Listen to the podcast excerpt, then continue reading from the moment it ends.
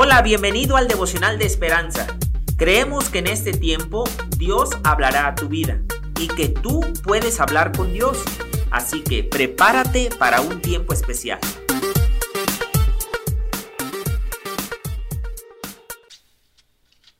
...24 de septiembre... ...calificado a los ojos de Dios... El autor nos narra, una empresa consultora en tecnología me contrató después de terminar la universidad.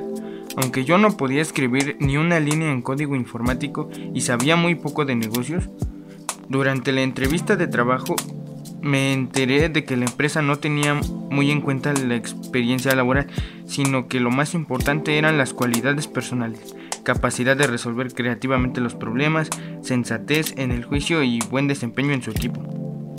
Suponían que los nuevos trabajadores podían aprender las habilidades necesarias siempre y cuando fueran la clase de personas que buscaban.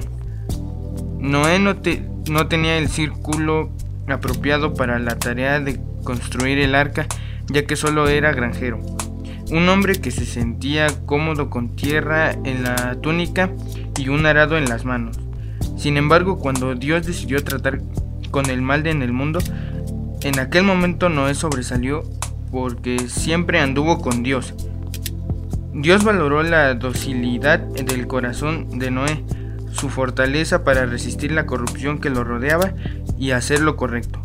Aunque no nos sintamos calificados para servir a Dios, el Señor no es particularmente interesado en nuestros talentos, sino que valora nuestro carácter, amor a Él y disposición a confiar en su persona entonces puede utilizarnos para cumplir sus propósitos.